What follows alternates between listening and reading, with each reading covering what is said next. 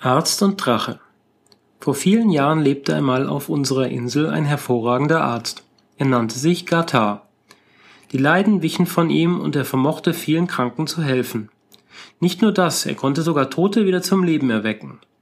Wenn Gata hörte, wie die Trauernden bei einem Begräbnis weinten und klagten, dachte er, dieser Mensch sollte eigentlich noch nicht sterben, und er eilte hin in das Trauerhaus Dort öffnete er den Sarg und holte den still Daliegenden durch seine Kunst ins Leben zurück. So ist es überliefert.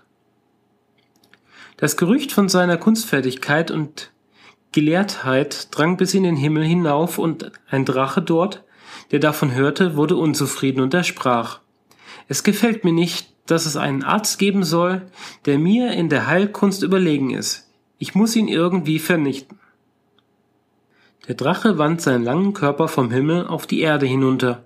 Er suchte Gata auf und sprach zu ihm, Höre, Gata, ich habe sonderbare und unglaubliche Dinge von dir gehört.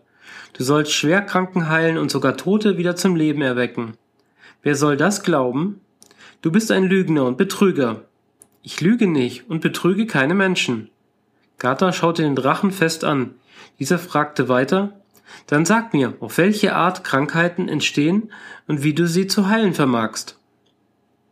Da hieß Gata all die Matsumune, die die Krankheiten erregen, sich zu versammeln, und er redete sie an. Du, Matsumumu, der du die Malaria hervorrufst, sag mir, vor was du dich fürchtest. Ich habe Angst vor rotem Pfeffer, kam die Antwort. Nun sprach der Heilkundige zu dem Geist, der den Menschen die Erkältung bringt. Vor was fürchtest du dich? Ich habe vor einem Ding große Angst, einem vielmaschigen Netz nämlich. Der Drache hörte gespannt zu. Er musste gemerkt haben, dass Gathas Heilkunst auf erworbenen Kenntnissen beruhte, und er sprach Dann ist also der Mensch, den eine Erkältung angefallen hat, mit einem Netz zu bedecken. Wenn man das tut, kann der Matsumum, der die Krankheit verursacht, ihm nicht mehr nahe kommen, und das Leiden schwindet. Um die Malaria fernzuhalten, muss man roten Pfeffer anpflanzen und dieser verweigert dem Matsumon der Malaria den Zutritt. So also kann man die Krankheit abwehren, oder? Gata antwortete, so ist es, du hast meine Heil- und Abwehrmethode richtig verstanden. Der Drache dreht und wendete sich verlegen. Dann gab er zu, du weißt viel mehr als ich, ich bin dir unterlegen. Ich werde nun all meine Bücher und Aufzeichnungen über Krankheiten verbrennen.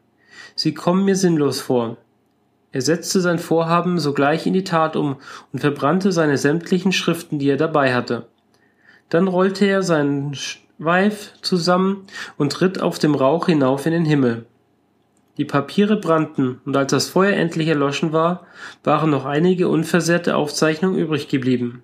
Gata sammelte sie ein und band ein Buch daraus. Und dieses Buch ist der Beginn der jetzigen Medizinkunst geworden.